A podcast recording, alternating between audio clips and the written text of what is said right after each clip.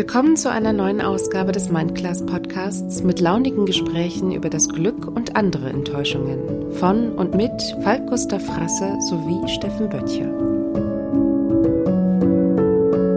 Du kannst es trainieren. Es ist nicht so, dass, ähm, dass wenn du einmal das verloren hast, dass es nie wieder erlangen kannst. Also es gibt eine Menge Tools oder eine Menge Möglichkeiten, deine verloren gegangene Kreativität wieder aufzuwecken und wieder zu reaktivieren. Ich glaube wirklich, dass wir im Grunde, im Grunde unseres Herzens ist jeder irgendwie kreativ.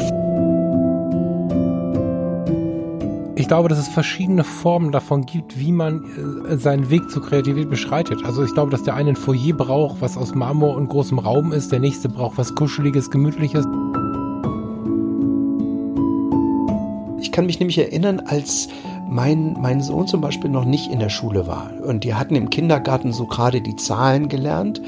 Ähm, dann fragte ich ihn so nach, das ist die Eins und dann hat er mir die Eins gemalt. So, das machten die mit, mittlerweile im Kindergarten schon, mhm. dass sie wenigstens die Zahlen schon mal schreiben können.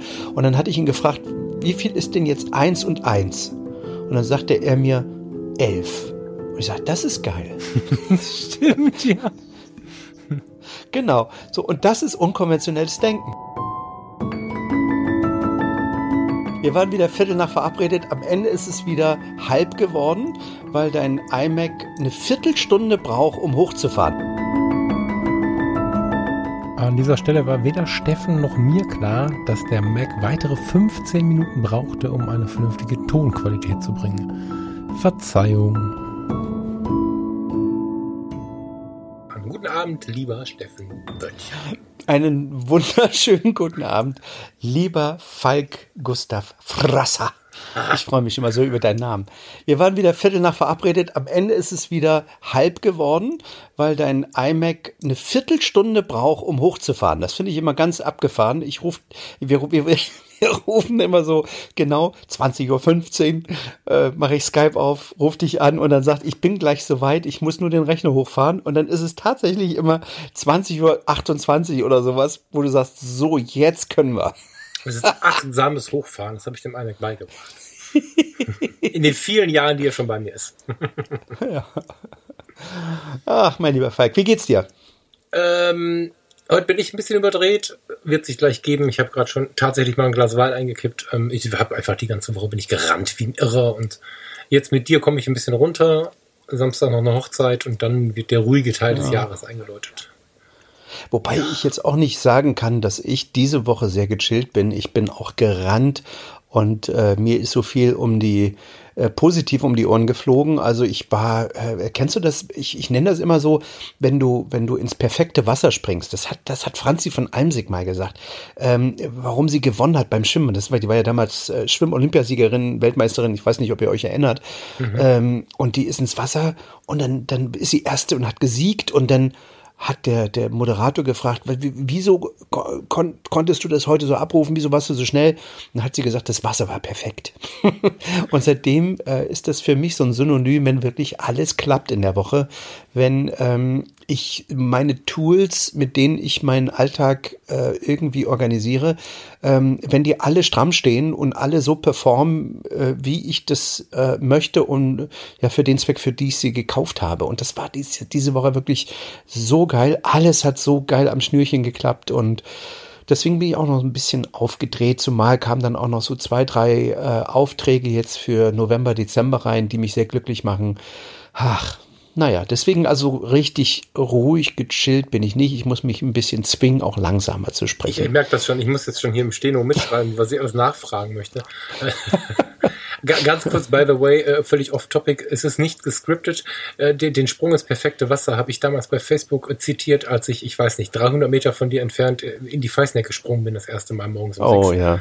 Ähm, das hm. war tatsächlich so aus dem totalen Stresserleben raus in diesen, äh, der aufmerksame Hörer hat es vielleicht gehört, in diesen Reha-Alltag und dann habe ich den ersten Morgen mhm. irgendwie an diesem, auf diesem Steg, wo auch dieses Rettungshäuschen ist, äh, gestanden morgens um sechs. Es war niemand da, irgendeine Schlange schlängelte sich durchs Wasser und ich bin da reingesprungen, kopfüber und habe echt jede Pore meines Körpers gespürt. Und da habe ich bei Facebook irgendwas geschrieben von der Sprung, habe ich einem irgendein Zitat von ihr gefunden, wo es tatsächlich um das perfekte Wasser ging. Aber das Schön. nur am Rande. Steffen, deine Tools, also ich, die Fra zwei Fragen. Möchtest du über deine Tools ja. sprechen und möchtest du uns vielleicht deine zwei Aufträge teasern für November? Die klangen jetzt schon irgendwie spannend. Also, wenn wir über meine Tools reden, dann haben wir eine Doppelfolge schon. Also, das ist, ähm, ich, das können wir sicherlich auch mal machen. Ähm, wir hatten ja eigentlich heute ein anderes Thema, nämlich heute soll es mal um Kreativität geben, gehen. Mhm. Auch das wird wahrscheinlich eine Doppelfolge, weil ich kann über dieses Thema Stunden reden. Ähm, aber um deine Frage nochmal schnell so ein bisschen zu beantworten, also ich habe eine Menge Tools. Das ist natürlich irgendwie, ähm, damit meine ich meinen Workflow. Also von ich mache ein Foto, ich sende das raus. Also da, ich hatte am Montag eine, eine Pressekonferenz, äh, die, wo, wo ganz schnell die Fotos raus mussten in den Newsletter, in die sozialen Medien und ich habe äh, das perfekte Bild geschossen, es direkt aus der Kamera äh, gesendet äh, über mein iPhone als Hotspot. Äh, ich war im Grunde der Erste sozusagen, der diese, das, da ging es um, die, ähm, um den Klimavorschlag der, der CDU und äh, ich habe quasi das erste Foto der PK sozusagen rausgeschickt innerhalb von Sekunden und äh, es war auf den Punkt und ich habe mich gefreut, weil die Hauttöne stimmten, der Kontrast stimmte. Es war alles einfach, äh, ich hatte die Kamera vorher halt nochmal schön auf Hauttöne getrimmt und in, in den richtigen Kontrast gebracht. Und äh, dann freue ich mich immer, dass ich sozusagen ähm, auch mein, mein, mein, bei meinem iPhone äh, habe ich die Super Flat, die, äh, ich, das soll jetzt keine Werbesendung werden, aber ich habe einfach irgendwann aufgehört, äh, äh, ständig mich zu ärgern darüber, dass ich, dass mein Volumen alle ist, mein Datenvolumen und habe mir dann diese 99 Euro Telekom Super Flat irgendwie gekauft, mhm. äh, beziehungsweise äh, gebucht ähm, die mir wirklich hilft, weil ich, ich schiebe so dermaßen viele Daten äh, schon im Job nach oben, äh, jedes Mal auf den Server. Ähm, parallel bin ich ständig in Hotels und, und muss mich da irgendwie mit diesen bekloppten äh, Wi-Fi-Netzen, Hotel-Wi-Fi-Netzen rumschlagen. Da hatte ich auch keine Lust mehr drauf. Ich habe einfach immer das schnellste Netz bei mir und das funktioniert bei der Telekom irgendwie am besten. Ich kann jetzt nicht sagen, dass ich die Telekom total geil finde, weil der Service wenn du was hast, auch unterirdisch ist, aber wenn du nichts hast, ist er geil. Wie so überall. Ne? Also sagen, wenn du können die Leute von der Telekom sich mal bei uns melden für einen Werbecast, aber das ist jetzt vorbei. nee, ich ohne, also ich war kein Freund der Telekom. Also ich kann auch mal eine kleine Story erzählen. Ich habe warte, ähm, warte, warte, warte, du bist ja, wirklich warte. zu schnell, lieber Steffen. Warte ganz, ganz kurz. Entschuldigung. ähm, kann ich sonst ganz gut. Es ist mir gerade ein innerer Reichsparteitag, dass das mal umgekehrt ist. Ähm, ich glaube, es gibt ich schneide das raus, wenn du das nicht beantworten darfst. Aber es gibt, glaube ich, ja. sehr viele interessierte, Nicht-Fotografen, politisch interessierte Fotografen und so weiter, die das Innenleben von so einer Pressekonferenz nicht kennen und auch nicht so von den einzelnen Fotografen, mhm. die da rumspringen. Mm, du bist jetzt eigentlich für die CDU da unterwegs. Ähm, die Bilder, die in den Medien landen, äh, können wir mhm. da auch theoretisch deine Bilder finden über die DPA und über Spiegel Online weiß der Teufel oder bist du exklusiv für die Öffentlichkeitsarbeit der CDU unterwegs? Nee, also ich bin. Äh, DPA-Kanäle und so? Nee, DPA Reuters sind, sind eigene, eigene Kanäle. Es kann mhm. sein, dass die keine eigenen Leute vor Ort haben mhm. und die Bilder dann sozusagen bei der CDU äh, raus, äh, raus runtergeladen haben. Ähm, es ist so, dass ich ähm, in meinem Fall bei sowas äh, meine, meine Bildrechte sozusagen, meine Nutzungsrechte, nicht die Bildrechte, äh, die Nutzungsrechte sofort äh, abgebe. Das mhm. heißt, da äh, das auch an Dritte weiter veräußert wird. Das heißt also, die CDU kann und darf, wenn die DPA oder Reuters oder so fragen, die Bilder auch einfach so weitergeben. Da brauchen sie mhm. jetzt keine mh, gesondertes Nutzungsrecht mehr von mir. Ähm, äh, ich weiß, dass die, also ich mittlerweile entzieht sich mir das wirklich meiner Kontrolle und es entzieht sich auch wirklich meinem, äh, meinem Bewusstsein, wo das dann alles überall immer landet. Manchmal ist es ist man ja so eitel und googelt seinen Namen und sieht dann, weil manche dann wirklich äh, die Bilder beschriften mit Steffen Böttcher, Schrägstrich äh, irgendwie äh, CDU, ähm, dass die, dass die, dann sehe ich dann, wo sie gelandet sind. Mhm. Ähm, das macht dann Spaß. Oftmals ist es ein Spiegel, Stern, Fokus, sowas. Okay. Ähm, mhm. Ja, also schon, schon größere Magazine durchaus. Ähm, aber wie die da jetzt dran gekommen sind, ich habe ja noch eine Zweitverwertung über Live. Das heißt, ich bin in der Bildagentur äh, live, ähm, wo die Bilder dann auch nochmal in der Zweitverwertung später veräußert werden. Ähm, und da werden ja auch die Aufnahmen wieder äh, sozusagen äh, verkauft. Der also wo die, okay, okay, cool. Genau, also wo die am Ende dann überall landen, das entzieht sich mir, aber ich sehe es dann eben meistens über den offiziellen Kanal der CDU, dass sie dort auf der Webseite, dort äh, in Instagram, in Facebook überall gelandet sind und dann auch verteilt werden. Meinst du? Es ging mhm. um das, das äh, am Montag um das Klimakonzept, was, was die CDU vorgestellt hat. Ähm, und ja, deswegen war das, war die Aufmerksamkeit oder die, war die, war die, ja, die Aufmerksamkeit relativ hoch bei dem Thema jetzt, ne, der, mhm. der Medien, ja. der Presse. Okay, vielen Dank, weil das, erstmal hat mich das jetzt hart interessiert und ich glaube, es gibt den mhm. einen oder anderen da draußen, der nicht so einen Einblick hat und manchmal glaube, ist es ganz gut, wenn wir dann die Chance nutzen und äh, dann mal so ein paar Internas, die aus der Nase ziehen. Lieber Steffen, ähm, jetzt äh, ist Kreativität gefragt, wie wir die Kurve kriegen zum Thema Kreativität. ja, ähm, wir wollen ja heute so ein bisschen darüber sprechen, ähm, wie wir beide ähm, uns immer wieder neu motivieren äh, oder überhaupt äh, unsere Kreativität fördern. Also ich höre das ganz oft von, von Leuten, ähm, oh, du bist so wahnsinnig kreativ.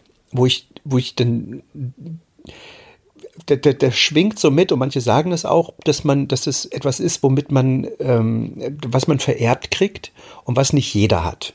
Ne? Mhm. Ähm, ich habe da mittlerweile meine ganz eigene Meinung dazu. Ich bin der Meinung, ich bin 100% davon überzeugt sogar, dass jeder Mensch mit der gleichen Kreativität auf die Welt kommt. Also mhm. ich bin, ich jeder Mensch äh, und ich glaube, dass wir diese, diese Kreativität im Laufe des Lebens einfach nur uns selbst sozusagen, dass sie verloren geht, wenn wir sie nicht trainieren von gleich mhm. auf also von klein auf. Und es gibt eben Menschen, die bleiben kreativ. Also wenn wir uns mal angucken, was sind denn die kreativsten Menschen auf der Welt, dann sind das eigentlich Kinder. Ne? Dann sind das, die setzen sich einfach auf die Erde und können stundenlang spielen. Stundenlang verlieren die sich und sind Baggerfahrer, sind Prinzessin, sind äh, irgendwas, äh, etwas, was sie sich gerade ausdenken in dem Moment. Ähm, teilweise ist es witzig zu sehen, dass sie sich eigene Regeln geben.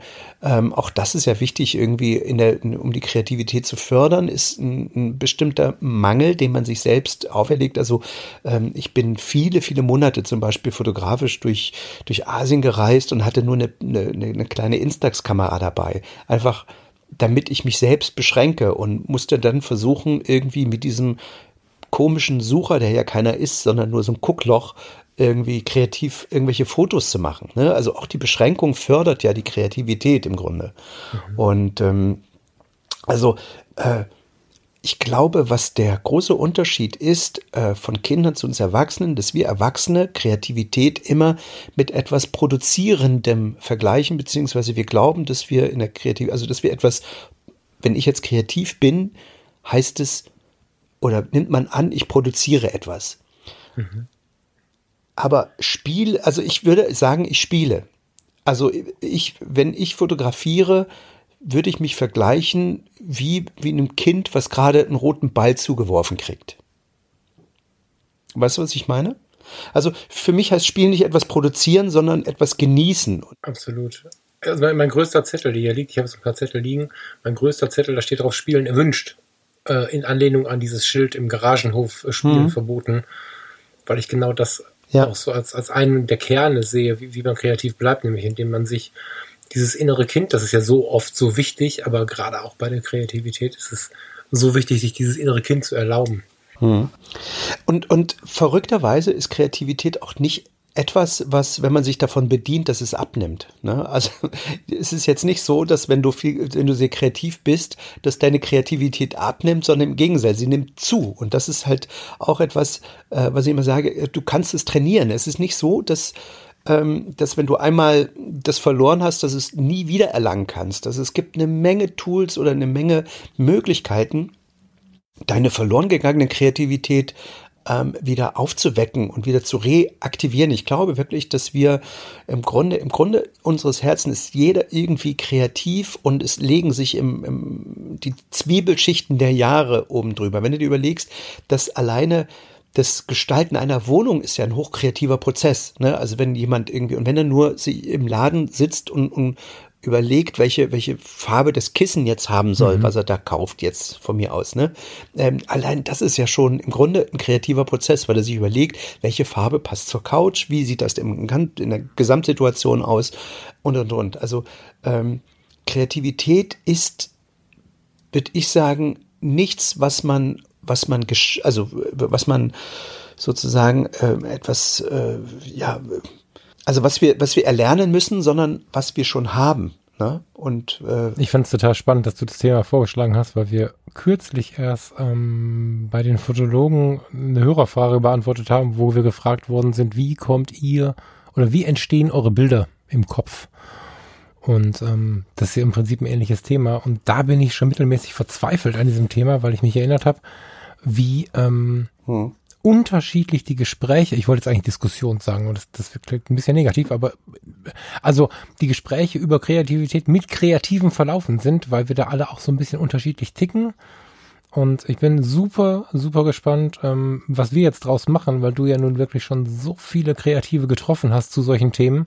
Auch so als, wie sagst du's? Sagst du Coach, wenn du in der Mindclass äh, unterwegs bist? Oder wie, wie, wie benennst du dich, wenn du die Leute begrüßt? Hm. Außer Steffen?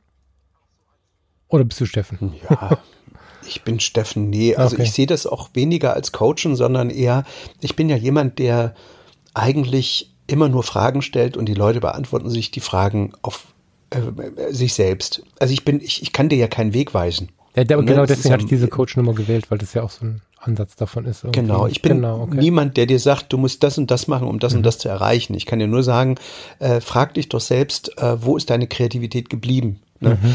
Also Kreativität ist ja im Grunde das, was du machst, wenn du nicht weiter weißt. Mhm. Ja, also wenn du an einem Punkt bist, wo du sagst, ich habe keine Ahnung, dann fängst du an, kreativ zu sein. Mhm. Und die Voraussetzung dafür, da komme ich immer, je länger ich in, in, in, den Jahren immer wieder drüber nachdenke, ist eigentlich unkonventionelles Denken. Also Voll. dieses Out-of-the-Box-Denken. Ja. Ähm, ich glaube, dass Kreativität vor allem dadurch einschläft, dass wir im Laufe unseres Lebens, vor allem in der Schule, sehr lernen, sehr linear zu denken. Mhm. Wenn du mal, ich kann mich nämlich erinnern, als mein, mein Sohn zum Beispiel noch nicht in der Schule war und die hatten im Kindergarten so gerade die Zahlen gelernt. Ähm, dann fragte ich ihn so nach, das ist die Eins und dann hat er mir die Eins gemalt, so das machten die ja mit, mittlerweile im Kindergarten schon, mhm. dass sie wenigstens die Zahlen schon mal schreiben können. Und dann hatte ich ihn gefragt, wie viel ist denn jetzt Eins und Eins? Und dann sagte er mir elf. Und ich sage, das ist geil. Stimmt, ja. Genau. So, und das ist unkonventionelles Denken. Ja. Also er lernt später in der Schule, dass es immer nur eine Lösung für ein Problem zu geben hat. Mhm. Das Gegenteil ist der Fall. Es gibt immer ganz viele Lösungen, ganz verschiedene. Eins und eins kann elf sein, kann zwei sein. Wahrscheinlich gibt es noch 20 andere Antworten. Ähm, aber wir lernen halt in der Schule, dass dass wir, dass es immer nur so, so ein, ja, dass es eine Antwort auf, ein, auf, eine Problematik zu geben hat. Ich kann mich erinnern, kennst du den Film Alphabet? Nee. Das ist, äh, den gibt es, Vielleicht auf Netflix, vielleicht auf Amazon. Müsst ihr mal gucken. Mit Sicherheit auf Amazon. Ich hm. suche den mal raus und schreibe den in die Show Notes, wenn ich ihn finde. Ja. Ein unglaublich wichtiger Film, um, um das Thema mal zu verstehen, was wir unseren Kindern eigentlich antun. Also wie sehr wir denen die, die, die Kreativität und vor allem das unkonventionelle Denken abtrainieren. Dort hat man nämlich mal in diesem Film hat man, hat man äh, mal einen Test äh, gezeigt.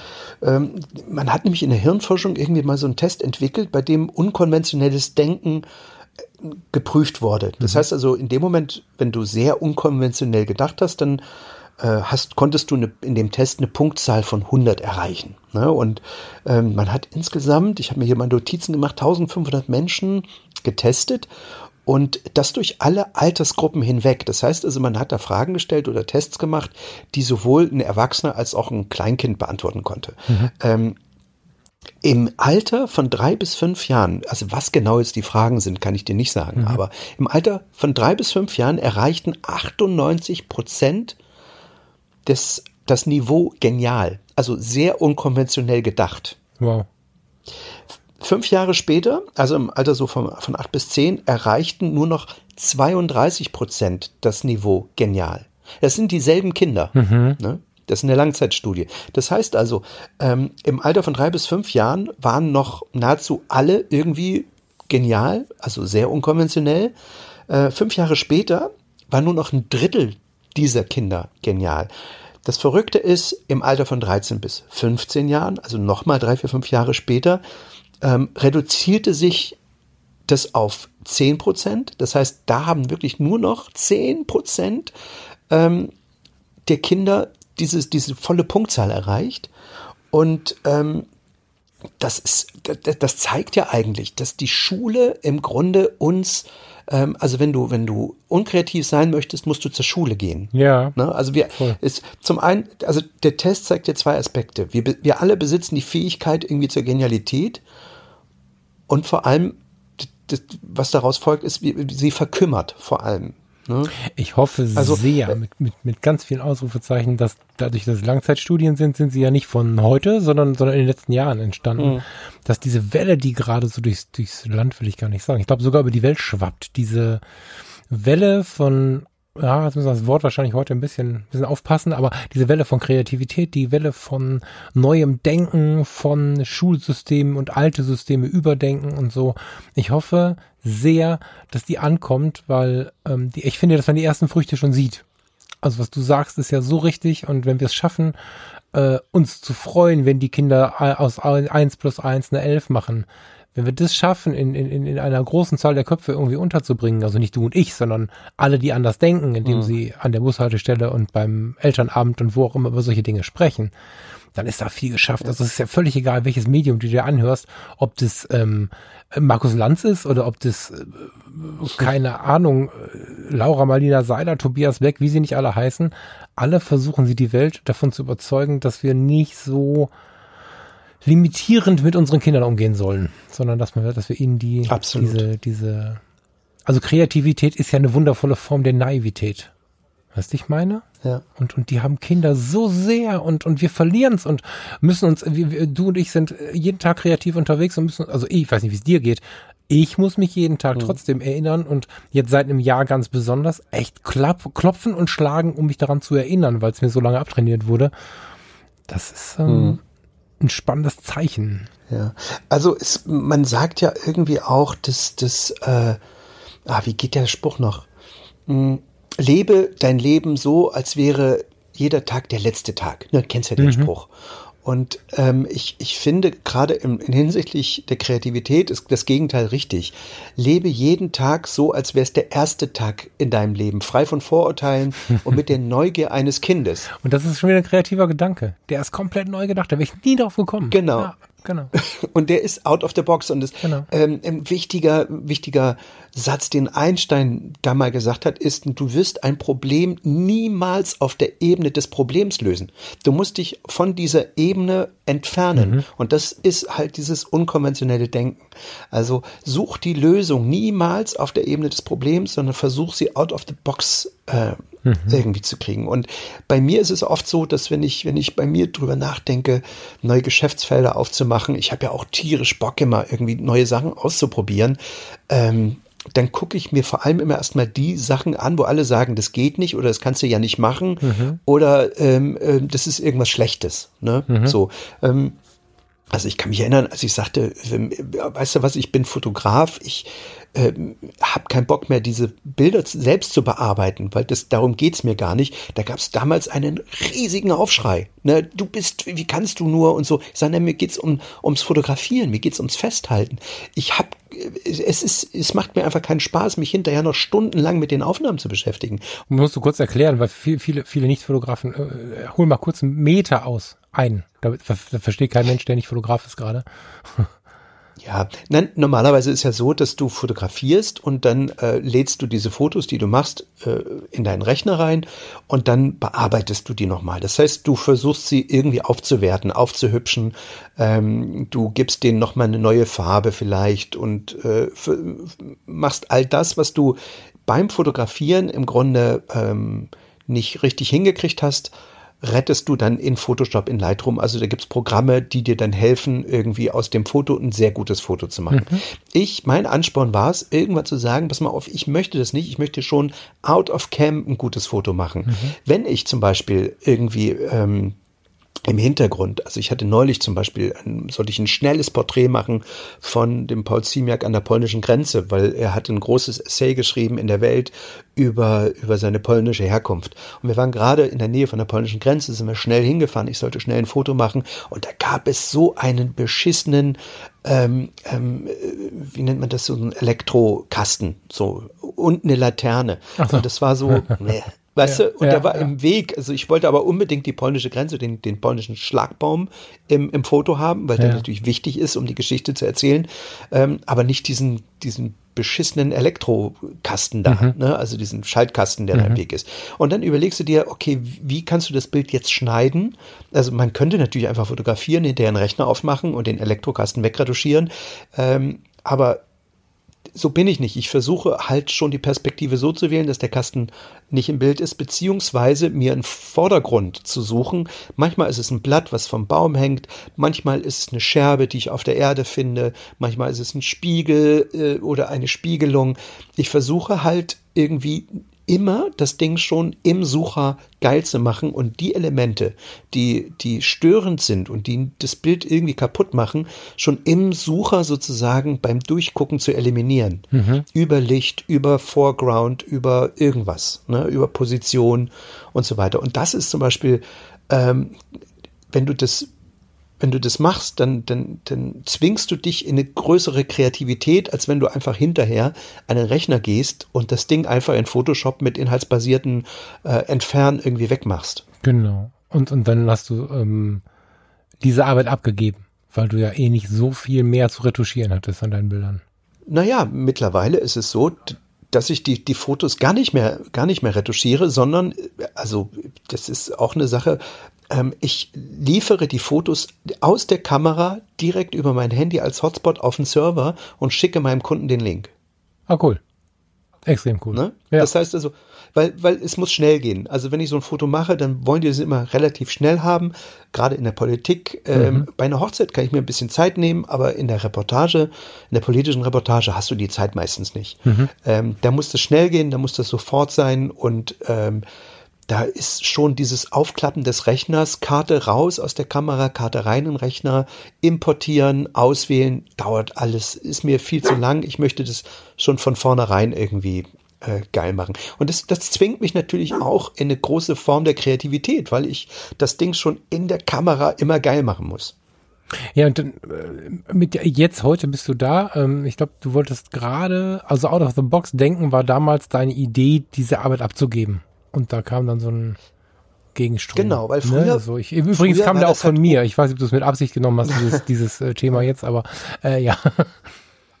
Na, früher war es so, dass es selbstverständlich war, dass der Fotograf seine Bilder bearbeitet. Mhm. Ne? Weil du hast, also in der digitalen Fotografie, in der analogen Fotografie hast du den Film ins Labor gegeben und dann fragen, hat ja. irgendjemand das äh, entwickelt und dann gab es auch im, im Labor ein Retoucheur, der sich drum gekümmert hat. Da hat es der Fotograf nur auch nicht selber gemacht. Ja, ne? Aber genau. durch, die, durch die Digitalfotografie ist das Ganze natürlich, ist der Job immer mehr in, äh, auf die Fotografenseite zurück. Und ähm, ja, ja, dann, dann hat man das so, weil viele Leute auch den Spaß, viele Fotografen hatten auch Spaß dabei, mhm. ähm, das Bild nochmal zu pimpen, so wie sie es wollen, so wie sie es vielleicht gesehen haben und sowas.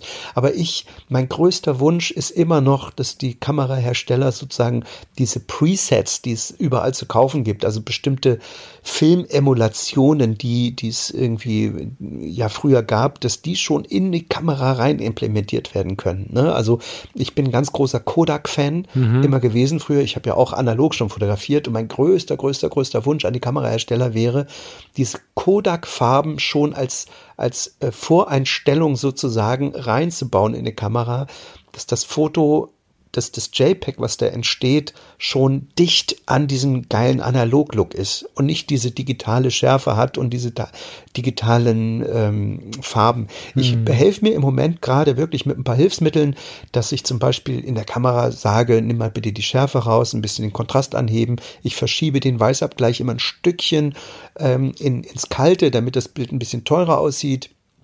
Ähm, ich nehme immer Polarisationsfilter. Ein bisschen teurer aussieht, das wir noch nie gehört. Geil, okay. Ja, du hast, äh, ja, du hast eine Wahrnehmung. Also ja, ja. Du, naja. Äh, also billige Kameras, auch das klingt jetzt vielleicht auch wieder komisch, nee, äh, die haben das mit dem Weißabgleich nicht so drauf. Das heißt, mhm. du hast äh, bei Kunstlicht immer sehr gelbe Farben. Das mhm. werden viele Leute von euch, die einfach nur so knipsen, vielleicht als Hobby, merken, dass gerade bei Kunstlicht die Fotos unfassbar gelbstechig alle sind. Und die sehen alle so gelb-orangig aus und die Haut sieht aus, als hätten die Leute die Gelbsucht. Und ähm, wenn du dir mal teure Fotos anguckst, also Werbung oder sowas, dann sehen die ja ähm, eher ähm, neutraler aus. Das heißt, die haben eine neutrale Farbgebung. Ja, ich mochte nur das Wording, es war halt auch out of the box. Steffen, aber äh, also ganz ehrlich gesprochen, ich wünsche mir für Sony und für Canon, die ich gerade nutze und für viele andere, dass sie das bald mal auf die Kette kriegen. Und ich muss leider sagen, auch wenn ich von denen gerade weg bin, Fuji kann das schon. Ja, ich war sehr lange skeptisch. Das stimmt, ja. Und ich muss sagen, wenn man so eine XT3 oder wie sie nicht alle heißen, jetzt entschuldigt, alle die, die nicht Fotografen sind, wir kommen gleich weiter im Thema. Aber das muss ich kurz raushauen. Mhm. Die Fuji-Kameras, sowohl für den Hobbyfotografen, der im Urlaub ist und sich vielleicht an die alten Filme erinnert, als auch inzwischen der Profi, der die Dinger direkt nutzen möchte, ähm, bin ich ein bisschen angesteckt worden von meinem, von meinem Podcast-Kollegen Thomas. Ähm, Fuji hat da was gebracht, wo ich immer noch hoffe, dass sie es schaffen, die komplette Szene so ein bisschen zu revolutionieren, weil die JPEGs, die aus den Fuji-Kameras rauskommen, ich habe es erst nicht geglaubt, die kann man so verwenden und man sucht sich in der Kamera aus, welchen Film man da einlegt. Nicht über, überkünstelt, nicht überspielt, sondern ziemlich authentisch sind es echt schöne Ergebnisse. Also das, wenn es mal einer hört hier, der bei einem der, der Hersteller arbeitet, das, das müsst ihr alle nachmachen in welcher Form auch immer, anders interpretieren, es, es nennen wir wirklich, Lasst euch inspirieren. Genau. Es ist, es ist bombastisch gut, was Fuji da macht mit den Farben. Da gebe ich dir absolut recht. Und ich bin jedes Mal neidisch, wenn ich, wenn ich Kollegen sehe, die mit Fuji arbeiten. Allerdings mhm. sind die neidisch auf mich, wenn, wenn, die, wenn sie sehen, wie schnell mein Fokus ist und ähm, dass ich äh, mit Vollformat arbeite, weil ja, äh, die Fujis rauschen halt auch wirklich die, die, sobald das, das Licht abnimmt und, und man nicht mehr äh, viel Licht hat, dann helfen die Fujis einem nicht beim Fotografieren. Ich bin deswegen ähm, von der X1 zurück zur, zur EOS R. Da gebe ich dir völlig recht. Aber jetzt müssen wir aufpassen. Ich würde vorschlagen, wir springen mal hart wieder aus der Fotografie raus, weil sonst. Ähm ja. Absolut, ja. ja. Wir waren bei, wir waren bei, bei ähm, unkonventionellen Denken als Voraussetzung sozusagen für die Kreativität. Ne? Mhm. Wobei auch findest du nicht, dass Kreativität ist so ein viel zu großes Wort für das, was es ist. Also das, das klingt immer so, als wäre das irgendwas Geheimnisvolles. Das können nur wenige. Ja, ähm, voll. Ne? Also ich glaube, ich glaube nicht, dass das so ist. Ich glaube, wie gesagt, das hatte ich vorhin schon mal gesagt, dass Kreativität in jedem steckt. Ich, jedes Mal, wenn ich Kreativität höre oder wenn ich sogar höre, du bist kreativ, also auf meine Person bezogen, jedes Mal hm. kommt bei mir so, so Ripke-mäßig direkt ein, also in mir nur, ich kann es immer noch zurückhalten, aber in meinem Kopf kommt ein, ich bin nicht kreativ. Weil, weil Kreativität, ja. das klingt tatsächlich wie eine riesige Bühne, die man bespielen muss. Und ich glaube, mhm. der größte Denkfehler in der Kreativität oder, im Bezug auf dieses Wort ist, du bist kreativ, mach mal jetzt ein kreatives Foto. Und ähm, da muss ich sagen, ja, also gerne kannst du mich da jetzt ein bisschen weiterbringen, weiß ich nicht, aber ob das möglich ist, aber ich kann jetzt kein kreatives Foto machen, sondern für mich ist das ein Prozess, den ich anstoßen muss. Ich, ich muss meinen Geist öffnen. Ich habe da relativ viel, was passieren muss. Manchmal ist es spontan, aber ich kann nicht organisieren, dass ich jetzt kreativ bin, sondern bei mir ist das eine sehr emotionale Geschichte. Und Tools habe ich ein paar, vermutlich nicht genug. Also bin gespannt, was du dazu noch zu erzählen hast, weil äh, ja, weil du ähm, ähm, jetzt hast du gerade gesagt, wir dürfen jetzt nicht mehr in die in die Fotografie, aber lass mich doch noch mal kurz zurückgehen, weil ähm, in die Fotografie. Ich bin jetzt gerade ähm, hart am, am überlegen, also ähm, zum Beispiel auch meine, meine Kamera, meine, meine Sony, meine Vollformatkamera immer mehr sozusagen in bestimmten Situationen wegzulassen und mehr mit dem iPhone zu fotografieren. Ich habe ähm, voll geil. jetzt das neue iPhone bestellt, das 11 Pro Max irgendwie, weil ich gemerkt habe in der Politik, also ich liefere ja die Bilder jetzt out of cam schon direkt als Hot, äh, über einen Hotspot aus. Ne? Jetzt hat aber dieses neue 11er äh, iPhone irgendwie drei Brennweiten, eigentlich genau die drei, die du brauchst. Mhm. Ähm, super Weitwinkel, ähm, ein, ein, ein Weitwinkel, also das hat ja ein 28 oder sowas und dann ein Tele. Mhm. Das heißt also viele, viele Dinge, die ich im Moment gerade mache, könnte ich wahrscheinlich auch wirklich schon mit dem iPhone machen. Und äh, was ich jetzt immer in letzter Zeit immer mehr gemacht habe, ist äh, so Short-Videos aufgenommen, schnell geschnitten, Musik drunter raus. Ne? Mhm. Also äh, gerade in meinem Insta-Feed, die Leute, die mein, mir auf Instagram folgen und die Insta-Stories manchmal angucken, ähm, da experimentiere ich gerade rum. Und das wäre zum Beispiel jetzt auch nochmal so ein Ding, wo ich sage, äh, ich werde einfach mal versuchen, öfter mal das iPhone statt der Sony zu benutzen, mhm. weil es, sie mich limitiert auf der einen Seite, ne, aber das fördert natürlich auch wieder unglaublich die Kreativität. Also ich glaube, wenn du sagst, wenn ich dir jetzt sage, mach mal ein kreatives Foto, dann musst du dich erstmal reinarbeiten. Ähm, dann hast du einfach eine Kamera, die du viel zu gut kennst. Es geht mir gar nicht um das Device, was ich benutze. Ich muss für mich emotional in so einen Modus kommen. Also ich bin aber das ist eben das, was ich, worauf ich so gespannt bin heute. Ich glaube, dass es verschiedene Formen davon gibt, wie man äh, seinen Weg zur Kreativität beschreitet. Also ich glaube, dass der eine ein Foyer braucht, was aus Marmor und großem Raum ist, der nächste braucht was Kuscheliges, Gemütliches, ein anderer braucht vielleicht ein Glas Wein, der nächste kann es einfach so abrufen. Und, und das ist mhm. das, was mich wirklich interessiert, weil es, egal wen du triffst, es, es hat jeder einen anderen, eine andere Vorstellung davon. Und was du sagst, fixt mich total an. Ich, ich werde ich werd kreativ automatisch, wenn, wenn zum Beispiel ein Device-Wechsel da ist. Also das klingt jetzt vielleicht fürchterlich mhm. technisch, für mich ist das aber eine ganz emotionale Geschichte. Also als ich die EOS R das erste Mal in der Hand hatte, als ich damals das iPhone 6 das erste Mal in der Hand hatte, war das auch so ein Ding. Also es gab immer wieder so kleine Sprünge sowohl was, was die Aufnahmegeräte anging, aber auch in meinem Leben, wenn sich irgendwas verändert hat. Also ich bin da sehr emotional mit unterwegs und bin ein bisschen neugierig, ob du irgendwas mitbringen kannst, was ähm, mich da so ein bisschen befreit. Also ich habe, wenn ich kurz darauf eingehe, ich habe heute Mittag das gemacht, was ich immer mache, wenn ich über irgendein Thema sprechen möchte. Ich frage mal kurz Wikipedia, wie die das so sehen. Und meistens denke ich, hm, Das ist ja jetzt so eine Sache. Und äh, mir ist diesmal gar nicht die, die Definition aufgefallen, die die sonst so am Start haben, äh, weil definieren ist ganz schwer bei dem Thema, finde ich. Das, was mir zuerst mhm. aufgefallen ist, ist oben dieser Subtext, nämlich Kreativität, die feminin. Das ist das, was ganz oben steht, unter der Lautschrift. Ne? Mhm. Und dann habe ich gesagt, stimmt. Feminine Anteile fördern, das war sofort mein Gedanke, Kreativität wenn ich überlege, wer ist richtig kreativ, ja, das ist jetzt sehr stereotyp. Also nicht böse sein, wenn es irgendwen jetzt gerade irgendwie zerreißt. Aber ähm, ganz oft ist es so, dass das zarte Mädchen mit viel Sensibilität, das Mädchen kann auch 50 sein, ne? keine, keine Grenze dazwischen, mhm. da drin, dass das ganz oft sehr kreativ ist. Fotografie, Essen, ja. Kochen, Leben, Wortfindung, whatever. Und die Männer die, oh, feminine Anteile mag falsch verstanden werden. Doch, ich sag's mal so, feminine Anteile haben also Gefühle zulassen, vielleicht ein bisschen weicher oder sich, ich glaube, dass jedermann weich ist, die sich erlauben, weicher zu sein und so. Also diese, eigentlich geht's ja nur um den Wortstamm, aber es trifft die Sache auch auf den Punkt und ähm, zumindest in meinem Erleben. Und ich persönlich habe ähm, ganz wenig von diesem analytischen, also von diesem sehr maskulinen, von diesem sehr ähm, kühlen Betrachtungswinkel, wir schauen jetzt mal nach dem goldenen Schnitt und analysieren die Farben und machen ordentlichen Weißabgleich. Ich habe noch nie eine Graukarte in der Hand gehabt.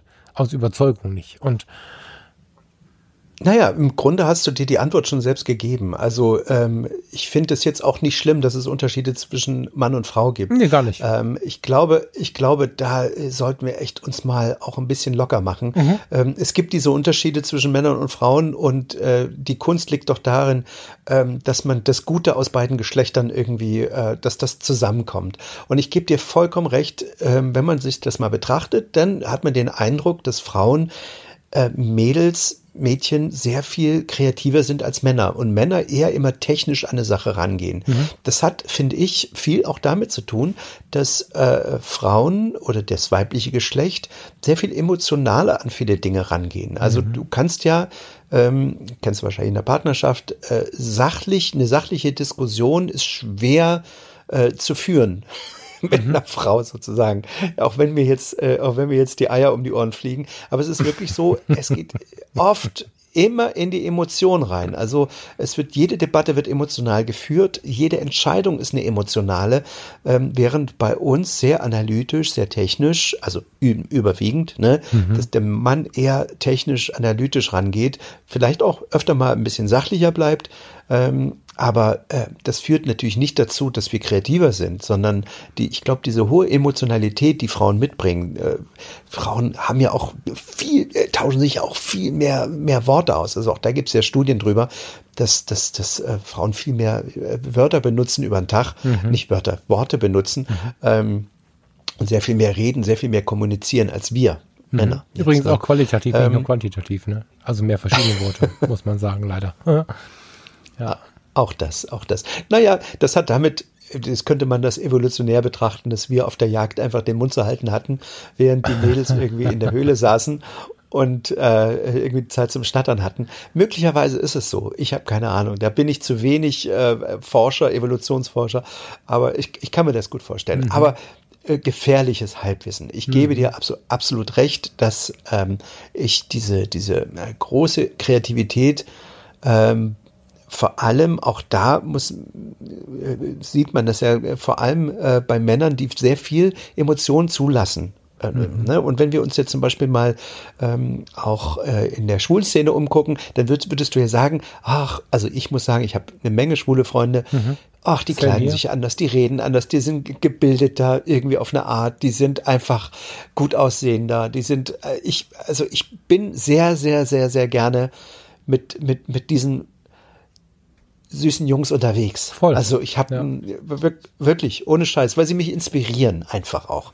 Und ähm, das ist so eine so eine Sache, wo ich sage, ähm, ich glaube, dass Kreativität, äh, wenn man sie wiedererlangen will, ähm, vor allem, also wenn, wenn man sie jetzt verborgen ist und du sagst, ich möchte, ich bin nicht kreativ, aber wie, wie machst du das, wie kriegst du das wieder? Ich glaube, man sollte seine Lebensumstände erstmal nullen und erstmal seine ganzen Lebensumstände hinterfragen. Ich meine jetzt nicht, dass die Kurve ist jetzt komisch, ne? Alle schwul werden sollen. Nein, die Lebensumstände ja. nullen heißt, mal zu hinterfragen, ähm, bist du eigentlich neugierig genug? Also äh, wir fangen jetzt mal wirklich an mit, den, mit, mit ein paar Attributen, die uns irgendwie im Alter verloren gehen. Neugier mhm. ist eins dieser Attribute, die, die wir im Laufe der Jahre verlieren. Ne? Also ich habe mich ja irgendwann hingesetzt und habe gefragt, wieso sind Kinder so wahnsinnig kreativ und je älter du wirst, desto unkreativer wirst du. Mhm. Eins der Attribute, die wir im Laufe unseres Lebens verlernen, ist Neugier. Ne, weil wir das Gefühl haben, alles irgendwie schon zu wissen, alles irgendwie schon gesehen zu haben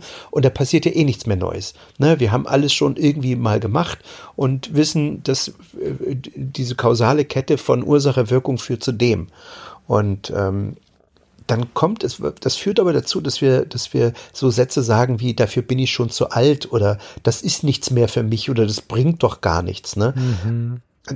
In Wirklichkeit ist aber gerade die Neugier das, was dein Leben bereichert und Leben heißt äh, neues Lernen und Bewegung bleiben. Und ähm, ich glaube, wenn du aufhörst zu lernen, dann, dann hörst du auch irgendwie auf zu, zu leben. Also ich glaube, Neugier ist eins der wesentlichen Punkte, über die, die man sich quasi äh, wiederholen sollte, die man nicht einfach abgeben sollte, mhm. genau, sondern äh, Neugier muss man auch, je, je älter man wird, glaube ich, muss man um Neugier ein bisschen mehr kämpfen, als es noch als Kind der Fall war. Neugier und Aufmerksamkeit. Das ist, geht oft einher, aber ich ähm, schiebe das immer noch dazu, weil ich finde, da, da kommen jetzt viele Themen zusammen, aber Kreativität, Wachbleiben, Achtsamkeit, dieses Wort ist in manchen Ohren inzwischen ein bisschen abgeraucht. Ich finde es aber extrem wichtig, das nochmal zu nennen, weil mhm. wenn du, wenn du als Kind von hier, jetzt jeder, der hier zuhört, Steffen, du auch, stellt sich einen Ort vor, an den er öfter fährt. Nicht einmal öfter. Mhm. Der Weg zur Arbeit, der Weg ja. zur Schule, der Weg äh, whatever. Und wir alle, oder na, Siehst du? Vorsicht. Wenn wir nicht aufpassen, fahren wir alle morgens los oder laufen wir morgens los und sind irgendwann da. Mhm. Und haben nicht so viel von dem Weg zu erzählen. Ich kenne ich schon, mich ja lang gefahren.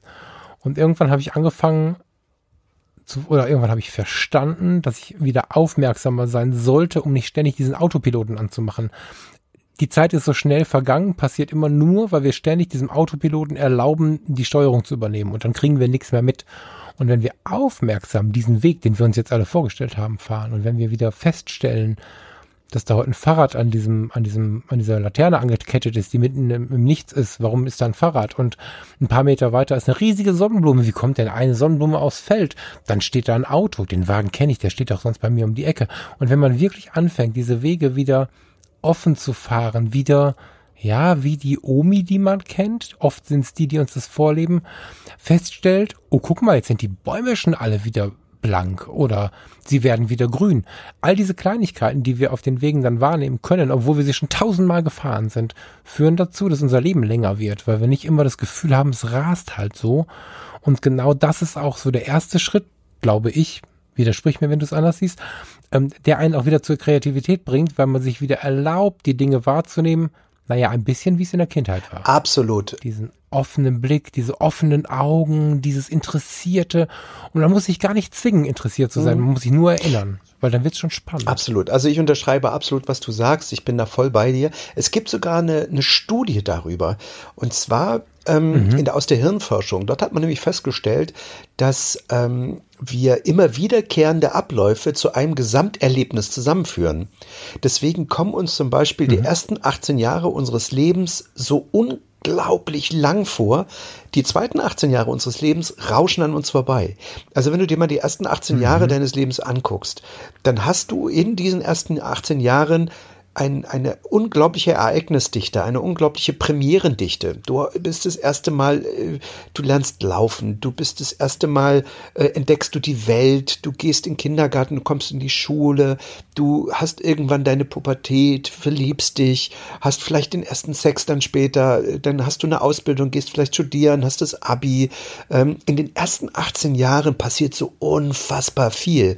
Und es sind lauter Erstpremieren, die dazu führen, dass uns dieses die ersten 18 Jahre so wahnsinnig lang vorkommen. Und dann passiert eins, ähm, diese Premieren nehmen ab, ne, weil wir irgendwie den zweiten mhm. 18 Jahren äh, maximal noch vielleicht zu Ende studieren und dann einen Job annehmen und jeden Tag das gleiche Ding machen. Das, was du eben beschrieben hast. Wir fahren jeden Tag irgendwie dieselbe Strecke auf Arbeit in, in, irgendwo hin und kommen abends wieder.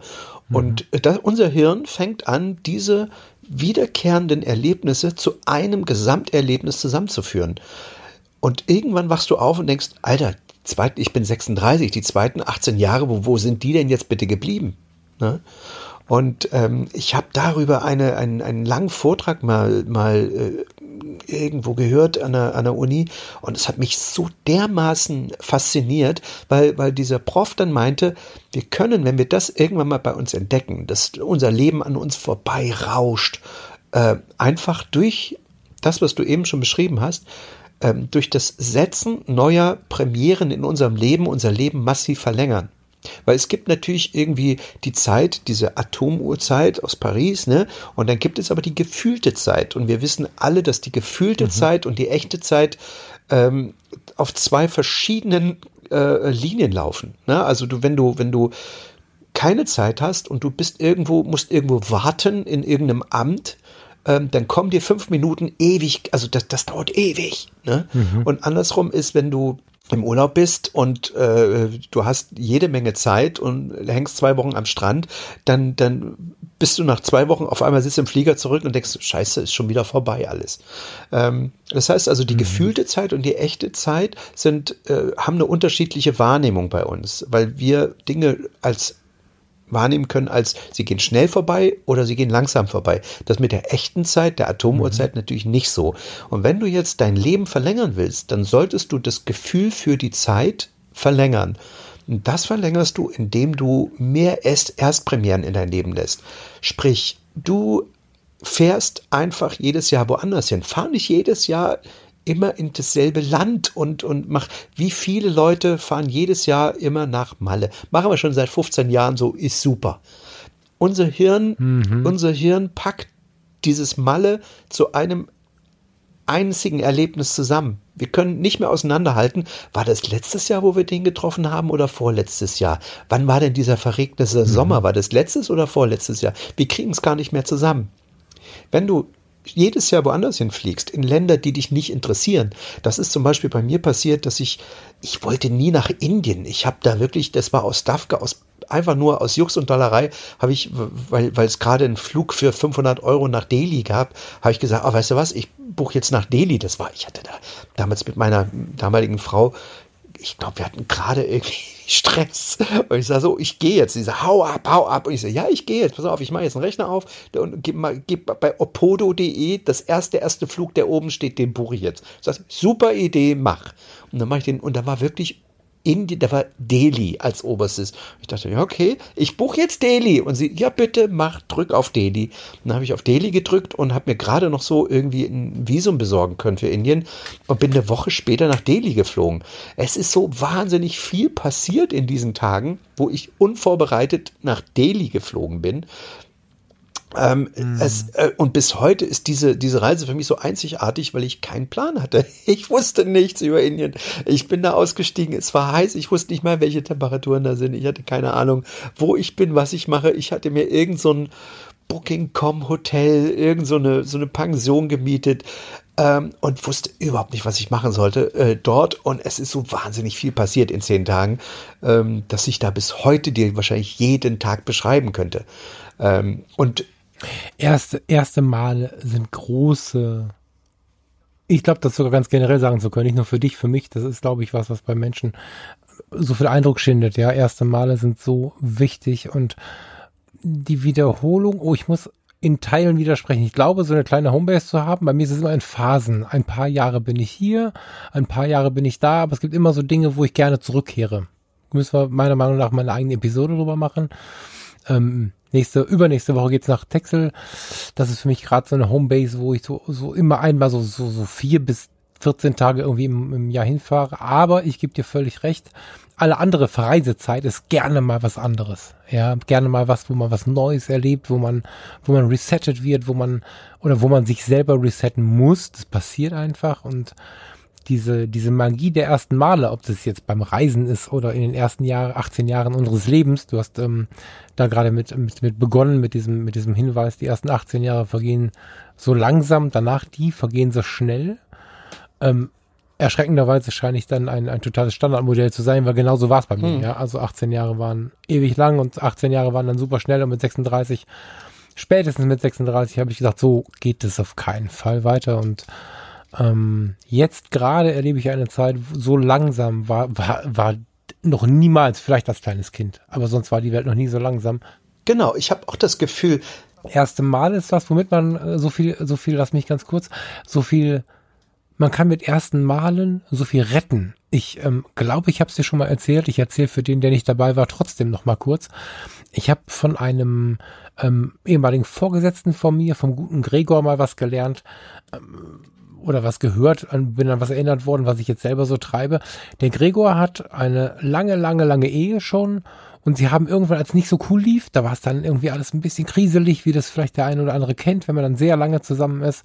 Dann haben sie sich verabredet, einmal im Monat haben sie ein Date, an dem sie sich an einem Ort verabreden, an dem sie sich dann auch treffen. Also sie fahren nicht zusammen los, sondern sie treffen sich an einem Ort für ein erstes Mal. Und jeden Monat sucht der jeweils andere abwechselnd das erste Mal aus. Super Idee. Und dann, und dann, ne, und dann überlegen sie äh, mit äh, Anfang Mitte 50, was habe ich denn noch nie gemacht und was hat vermutlich, keine Einweihung, der andere auch noch nie gemacht. Manchmal stimmt es nicht ganz, dann kennt der andere das schon, dann zeigt man sich halt gegenseitig. Aber oft ist es so, dass dann beide zusammen mit Mitte 50 zusammengekommen, irgendwann in den Teenie-Jahren, nochmal was zeigen, was erleben, was sie vorher nie gedacht haben zu erleben. Und das ist genau so ein Schlüssel, den ich auch immer mal wieder anwende.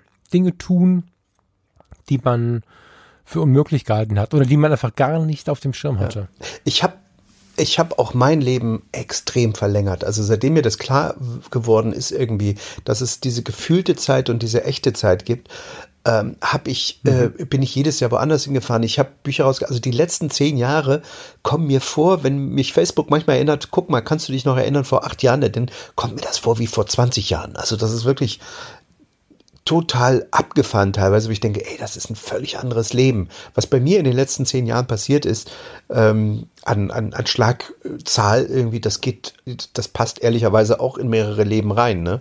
Ähm, mhm. Aber es hilft unglaublich, das Leben zu verlängern. Und ich glaube, wenn man sich mal die Menschen anguckt, die, von denen man sagen würde, guck mal, die sind jung geblieben, ähm, und sich mal mit den Leuten auseinandersetzt, dann, dann kommst du drauf, dass die Leute, die jung geblieben sind, die Leute sind, die in Bewegung geblieben sind. Das sind die mhm. Leute, die, nicht die Leute, die ewig das Gleiche gemacht haben, sondern auch die, die viel mhm. erlebt haben und die ähm, ja irgendwie auch viel zugelassen haben und mit nicht sich nicht ständig mit sich hadern irgendwie ne Lass uns mal bei dem Wort Lebensverlängerung vor allen Dingen bleiben, weil ähm, ich weiß nicht, wie du es machst. Ich habe, wenn ich, wenn ich so einen Podcast aufnehme, äh, bei uns vergesse ich oft, dass das Mikrofon vor meiner Nase hängt. Ja. Das ist schön. Dennoch habe ich im Hinterkopf, hm, dass ich gerne zu jemandem spreche. Also nicht nur zu dir, sondern da sitzen jetzt Menschen bei uns an so einem Tisch jetzt gerade, die, die sitzen im Auto, die fahren durch die Gegend, die sitzen vielleicht in der Badewanne, whatever,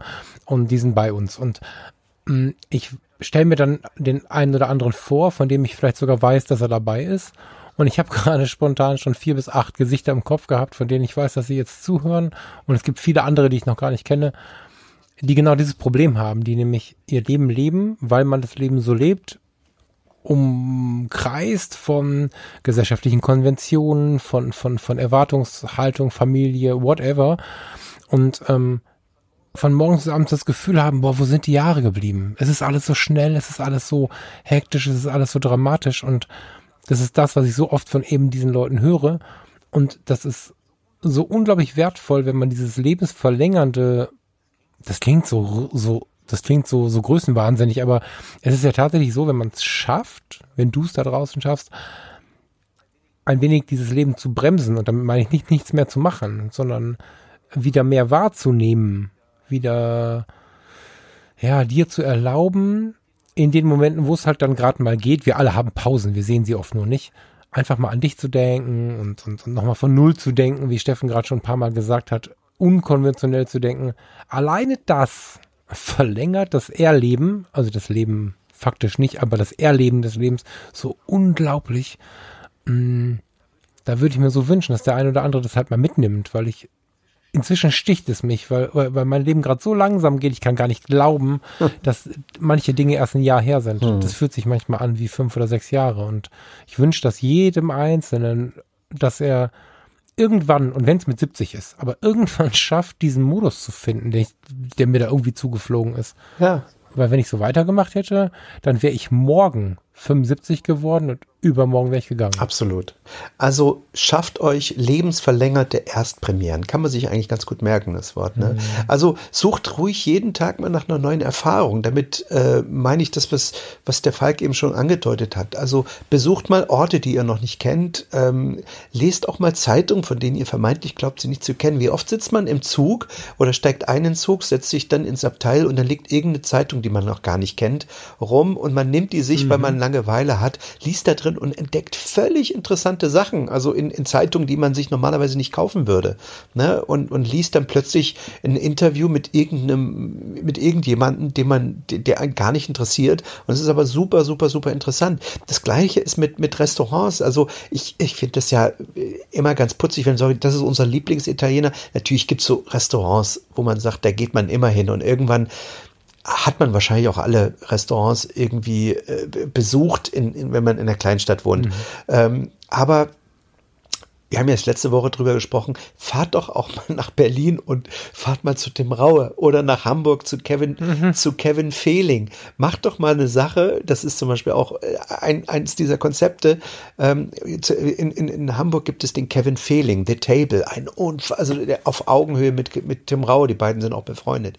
Ähm, bis heute, muss ich sagen, schwärmen wir immer noch von diesem Abend bei Tim Raue und äh, von diesem Essen und es ist bis heute ein ganz, ganz, ganz besonderes Erlebnis und das wird es auch noch viele Jahre sein. Ähm, sowas mhm. meine ich. Einfach mal woanders hinfahren, einfach nur um ein Restaurant zu besuchen. Auch das ist eine lebensverlängerte mhm. Erstpremiere, wenn, wenn ihr so wollt. Genau so. Und dieses unkonventionelle Denken erlebt das mal grenzenlos. Also, ich sage das jetzt ganz bewusst, weil ich weiß, dass das gerade eine Nuance provozierend ist. Ähm, vorweg als kleinen Disclaimer, ich bin Förster Sohn, ich habe eine Symbiose zur Natur. Ich fange an, ich, mir kommen wirklich die Tränen, wenn ich sehe, dass die Natur ähm, geschändet wird. Und dennoch haben wir ja jetzt gerade so eine, so eine gewisse Welle, in der sehr, sehr, sehr undifferenziert über all diese Dinge berichtet wird und, und ein sehr lautes, hysterisches Gebrülle am Start ist. Ich will das jetzt mal so hart aussprechen, wie ich es fühle. Mm, und, und in so einer Zeit ist es total gesund, dennoch mal konventionell, unkonventionell zu denken. Wenn es denn dann nichts ist, dann geht man halt weiter. Das macht nichts, ne? Aber es ist zum Beispiel so, dass ich persönlich, ich hatte, oh, ich will das jetzt nicht übertreiben, ne? Aber also einen Hass habe ich, habe ich, glaube ich, nie. Aber ich war so ein bisschen derangiert in meiner Emotionswelt gegenüber Menschen, die eine Kreuzfahrt machen. Das ist ein, ein, Thema. Ich weiß, dass ich bei dir da, oder ich vermute, dass ich bei dir auch nicht auf so offene Ohren stoße. Für mich war das ein Thema, wo ich dachte, das, das geht nicht. Das, da kommt irgendwie Ruß oben raus, das ist irgendwie schlimm und alle Medien sagen immer auch, das ist schlimm und das, das sind nur Spießer und man erlebt nichts von der Welt und es ist immer schlimm für alle Angestellten und so. Ich hatte wirklich ein hart negatives Bild. Und dann bin ich mit meiner, mit meiner ehemaligen Freundin und heute guten Freundin Tanja damals ins Reisebüro, weil wir gesagt haben, wir müssen irgendwie weg. Wir müssen jetzt irgendwie weg. Und es gab nur, also nächste Woche, ne? Nicht jetzt irgendwie sondern nächste Woche. Und wir hatten gewisse Vorstellungen und dann hat der Typ uns Reise so zu mir gesagt, Herr Frasser, Sie fahren diese Kreuzfahrt oder Sie fahren nicht weg. so. Und dann, dann habe ich da gestanden und meine, meine, meine Ex-Freundin war ähm, in der Kindheit äh, auf so Schiffen groß geworden. Also sie war viel im Urlaub auf solchen Schiffen. Und ich, der Förstersohn, ich auf so einem Dampfer, never ever. Ich habe mich mit Händen und Füßen gewehrt und dann irgendwann guckt sie ganz traurig und sagt einmal. Oh. Und dann habe ich gesagt, okay, fuck you, ich muss das wohl tun. Und hab's getan. Ich saß im Flugzeug. Ich hatte die Knie im Gesicht. Von hier bis in die Domrep. Ich hatte 20 Zentimeter vor mir. Ich wäre neben mir ein Typ, der, also ein Zentimeter neben mir. Ich habe die ganze Zeit seinen Schweiß mhm. auf meinem Oberarm. Ich kann es gar nicht dramatisch genug erzählen, wie diese Hinreise war. Oh. Eine Condor-Maschine, die kannte ich schon aus dem Zivildienst der 90er Jahre. Es war wirklich, wirklich schlimm ich kam vor diesem Kreuzfahrtschiff an in so einem Terminal irgendwie. Und dann stand da so ein Spruch. Die Flotte, die aus Urlaubern Fans macht. Ich sag, scheiß Marketing, ich, die gehen mir alle auf den Sender jetzt schon. Ich will das alles gar nicht. Dann habe ich so ein Cocktail in der Hand, dann krieg ich so ein Handtuch um den Hals. Dann machen die ein Foto von mir, dann sagen die, wow, ich habe schon gehört, bei euch war ein bisschen schlimmer. Ihr hattet Verspätung, nicht so einen schönen Flieger. Jetzt wünsche ich, dass ihr euch wohlfühlt hier habt ihr eure Poolhandtücher, geht mal auf euer Zimmer und gleich erfahrt ihr, wie es weitergeht. Und ich dachte, ich will das nicht, du bist viel zu nett, hier muss es blöd sein. Mhm. Bin dann auf dieses Zimmer gegangen und ich war auf der Kabine angekommen, da war ich schon so ein bisschen Fan. Da hat dieser scheiß Marketing-Spruch schon funktioniert. Ja. Und dann habe ich, weil ich ja ich bin mit einem unfassbar schlechten Gewissen auf diesem Kahn gesessen und dann habe ich mich mal informiert, dann habe ich gegoogelt, habe unfassbar viel Geld fürs scheiß Internet ausgegeben, weil du, ähm, wir waren in, in, in Mittelamerika, Costa Rica und so, da musste halt das Satellitentelefon von so einem Kreuzfahrtschiff nutzen, um ins Internet zu kommen. Das war unfassbar teuer, aber ich wollte jetzt wissen, wie schlimm mein, mein, mein Fußabdruck ist. Und dann habe ich gesehen, okay, das Schiff, was wir da zufällig auf den Hals bekommen haben, ist vom NABU, also heute ist das vom NABU, damals gab es noch eine andere Rankingliste, auf den ersten zehn Plätzen weltweit. Und dann dachte ich, okay, cool, dann bin ich irgendwie auf so einem Innovationsdampfer gelandet. Und dann habe ich mich kurz, kurz geöffnet. und heute muss ich dir leider sagen, lieber Steffen, dass ich äh, nur dort, weil ich wirklich ein emotionales Umweltproblem habe, wenn da Schweröl und Ruß und so ein Scheiß rauskommt, das mag ich nicht. Aber in diesem Punkt habe ich mich dann mal kurz geöffnet und hatte die schönsten Urlaube, inzwischen sind es zwei meines Lebens, weil ich, weil ich einfach so viel erleben konnte in kurzer Zeit. Es war doppelt so teuer wie woanders, weil, weil dieser Daumen, wie sagt man, dieser, dieser, dieser Klimafußabdruck dort klein gehalten oder äh, verhältnismäßig klein gehalten wird, war es doppelt so teuer. Aber ich hätte das nie erlebt, wenn ich nicht unkonventionell gedacht hätte und mich irgendwie darauf eingelassen hätte. Und ähm, dieses differenzierte Denken hat das gestärkt. Dass das heute alle hassen, dieses Kreuzfahrtschiff, habe ich ganz differenziert betrachtet und das ist so viel wert und es muss jetzt nicht jeder morgen auf ein Kreuzfahrtschiff gehen. Aber wenn du jetzt denkst, ähm, ich möchte irgendwas nicht essen. Ich weiß, wie viele Menschen haben Panik vor, vor Humor, vor Krabben. Wir können da wahrscheinlich jetzt eine Stunde drüber reden. Wir können, wir können wahrscheinlich sogar, wenn wir nach 22 Uhr, wir können sogar in die Sexualität gehen. Sag niemals nie. Alles, was du jetzt mit niemals betitelst, musst du unbedingt mal ausprobieren. Das ist, das ist so viel wert. Den letzten Satz, den finde ich sehr, sehr gut. Alles, was du äh, ähm, nicht, nie, dir nicht vorstellen kannst, musst du unbedingt mal ausprobieren. Ähm, ich würde niemanden raten, auf ein Kreuzfahrtschiff zu gehen. Es tut mir leid, Falk. Ich bin noch in der Phase, in der du davor warst. Ähm, ich habe damit gerechnet. ich, ihr erlebt einen viel kreativeren Urlaub, wenn ihr nach Flensburg fahrt, dort einen Rucksack auf, äh, auf den Rücken schnallt und sagt, ich laufe jetzt nach Passau runter äh, in drei Wochen. Da werdet ihr eine Menge mehr erleben. und eine Menge mehr zu erzählen haben als vielleicht auf dem Kreuzfahrtschiff und euer CO2-Fußabdruck wird, wird wesentlich besser sein. Ähm, ich bin aber jemand, der, der jedem sein Ding machen lässt. Also eine Sache, warum ich damals ähm, vom aus, also ich habe mich ja mal zwei Jahre wirklich vegan ernährt, warum ich es irgendwann wirklich gelassen hat, ist, weil ich anderen Leuten auf den Sack gegangen bin damit und es irgendwann gemerkt habe und ich wirklich unfassbar anstrengend wurde für andere, für mein Umfeld und weil ich es jedem auf die Nase binden musste und weil ich nicht mehr damit klarkam, dass das andere nicht gemacht haben. Also ähm, auch da können wir noch mal eine eigene Sendung drüber machen. Ähm, aber ich bin, wie gesagt, was Kreuzfahrtschiffe äh, angeht, ich, äh, da, also das ist für mich der größte Horror auf so ein Ding. Also wenn ich mir vorstelle, gefangen zu sein mit Menschen, ich bin ja sowieso eigentlich, auch wenn man sich das nicht vorstellen kann, bin ich einer der schlimmsten Misanthropen. Also jemanden, der mit Menschen in der Masse unfassbar wenig anfangen kann. Und wenn ich dann auch noch auch gefangen bin auf so einem Schiff und mir vorstelle, dass, dass ich da nicht weg kann, äh, das ist für mich der größte Horror. Ehrlicherweise. Erlaube mir eine kurze, erlaube, ich muss das tun, ja. Steffen, weil ich ja genau so gesprochen habe. Und für 90 Prozent der Schiffe auf diesem Planeten stimmt das, du hast völlig recht. Ja. Du hast zu 100 Prozent recht. Es gibt, Ah, jetzt müssen wir natürlich irgendwie so ein bisschen aufpassen, was so Werbung angeht. Es gibt so ein paar Dinge, ne? Es gibt so eine World Explorer, das ist ein, ein neues Kreuzfahrtschiff, was, was, was so expeditionsschiffmäßig unterwegs ist. Es gibt diese Hapag-Lloyd-Linie, die unbezahlbar ist. Irgendwie habe ich neulich mal eine Route gefunden, die fand ich cool, 11.000 Euro für pro Person, also egal was mir passiert, das will ich gar nicht. Mhm. Ähm, aber es gibt, also ich behaupte, 95 Prozent aller Kreuzfahrten sind für mich unerträglich. Und es war einfach nur ein riesiges Glück, dass ich da gelandet bin, weil da sind relativ viele schlaue Leute. Du hast einen Professor mit an Bord, der die, die, die, die Bevölkerung, die dich erwartet, ähm, ähm, nahelegt. Die Schiffe sind so konzipiert, dass es nie zu voll ist. Ich hasse es, unter Gruppen zu stehen. Es gibt so einen großen deutschen Anbieter, der ein bisschen länger am, am Markt ist mit vier Buchstaben. Da muss man anstehen am Restaurant, dass man irgendwann sich hinsetzen darf. Da darf man Bier und Wein und Wasser trinken. Der Rest ist irgendwie teuer äh, das ist alles nicht mein Leben, sondern wir haben extrem gut gegessen. Tim Raue ist ja auch auf diesem Schiff, haha. Äh, wir haben extrem gut gegessen, wir hatten eine geile Zeit und wir hatten vor allen Dingen immer unsere Ruhe. Diese Dinger heißen Wohlfühlschiffe. Genau aus diesem Konzept. Ich habe das alles nicht geglaubt. Ich habe das alles für, für, für schlechtes Marketing, Marketing gehalten und habe mich danach mit dem, mit dem ganzen Markt beschäftigt, weil ich natürlich auch wissen wollte, was gibt's so anderes. Und ich muss persönlich für mich sagen, ich ticke da genauso wie du und was ich könnte, also was ich kann, sind halt die, die haben aber ein Schiff noch, das fährt irgendwie mit schwer. Alte Karre will ich auch nicht drauf, katastrophal. Ich will die, wo der weiße Dampf oben rauskommt und wo ich wirklich weiß, ja, ist so, wie beim Papst, da oben kommt weißer Dampf raus. Du kannst beim weißen T-Shirt auf der Poolbar stehen, auf der Poolparty stehen, du hast nicht diesen schwarzen Schleier drauf. Das sind die einzigen, die noch All-in-White-Partys machen, weil es funktioniert sonst nicht. Sonst hast du diesen Ruß überall. Das will ich, das ist auch cool. Da gibt's Bars, Übrigens auch die Lumas Bar unter anderem, also für die Fotografen ganz interessant. Da setzt du dich hin, du bist, du bist gefühlt alleine. Ja. Es ist überall alles, alles richtig. Warte, warte, warte.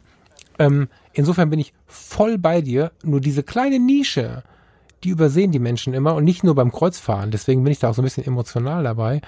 Ähm, es gibt so viele Bereiche, wo wir so einen Hammer draufhauen. Da haben wir so, so ein, so ein Konstrukt stehen, irgendwas, eine Büste von wem auch immer. Und wir hauen da einen Hammer drauf, weil es ist alles schlimm. Und weil das diese kleine Nische ist, für die ich Begeisterung gefunden habe und ich aber trotzdem verstehe, wie viele 95 Prozent trotzdem schlimm sind, plädiere ich immer so ein bisschen dafür, genauer hinzugucken und so, weil. Jetzt ist die Liebe jetzt hat die liebe Greta sich, sich in ein Segelboot gesetzt, um uns allen zu zeigen, wie man, wie man über den Atlantik kommt. Äh, Klima, mhm. Klimaneutral. Und du erzählst was ja. von Kreuzfahrtschiffen. Ähm, mit, mit, mit, weißem, mit weißem Rauch oben. Ähm, wie sind wir drauf gekommen? Von Kreativität auf Kreuzfahrtschiff. Ich glaube, die beiden Sachen schließen sich aus, trotz alledem. Ähm, wir waren aber äh, beim in, in Punkt. wir waren, wir waren beim Thema Neugier, unkonventionelles Denken. Und äh, schwuppsdiwupps, wenn wir auf die Uhr gucken, dann sind wir schon wieder bei über einer Stunde, eine Stunde zehn haben wir gelabert. Ähm, lass uns doch, äh, Falk, an dieser Stelle so ein klein bisschen den Sack zumachen und einfach in der ja. nächsten Sendung darüber weiterreden, weil ich bin so hoch motiviert. Ich kenne, ich habe noch so viel Zeug auf Lager, was ich loswerden will zu dem Thema. Ähm, lass uns doch jetzt vielleicht noch mal abschließend zusammenfassen, was wir in dieser Sendung für uns gelernt haben. Kreativität ist sehr gerne. Kreativität ist kein Talent. Kreativität ist angeboren mhm. und geht im Laufe des Lebens verloren. Und wir haben eben festgestellt, dass ein wichtiges Attribut in unserem Leben äh, vor allem flöten geht und das ist die Neugier, weil wir glauben, äh, alles schon zu wissen, alles schon zu kennen. Und äh, diese Neugier nimmt ab und führt dazu, dass wir ein Stück weit unsere Kreativität verlieren. So weit waren wir jetzt nach einer Stunde. Ja, da ähm, ich hänge immer noch in dieser Diskussion. da bin ich voll und ganz bei dir und ich freue mich drauf, wenn wir da, wenn wir da nächste Woche weitermachen. Tatsächlich sehr, weil das Thema ist auch, ah, das ist auch sehr emotional, finde ich, weil das, weil man, wenn man einmal es geschafft hat, sich so ein bisschen in der Kreativität zu halten, also wenn man einmal geschafft hat, das nicht, nicht so völlig zu verlieren wieder, dann hat man ein etwas schöneres Leben. Das ist ein, ein tiefes Thema und ich freue mich drauf, wenn wir da nächste Woche ein bisschen, ja, ein bisschen weiter drum rumrühren. Mein lieber Falk, ich bin eingeladen gleich äh, zu einem lieben Menschen, den ich noch nicht kenne, aufs Boot. Ähm, der hat mir gesagt, er hat da jetzt Gin Tonic und äh, meine Frau kommt auch mit und deswegen werde ich jetzt gleich losfahren. Es ist schon dunkel draußen, aber ich werde jetzt mich gleich beim Wildfremden äh, aufs Boot setzen und äh, Gin Tonic mit ihm trinken und bin sehr gespannt, wie der Abend noch weitergeht. Ich freue mich auf nächste Woche, mein Lieber. Bis dann. Ich freue mich auch. Hab einen schönen Abend. Genieß das. Tschüss. Und schöne Grüße. Ciao. Tschüss.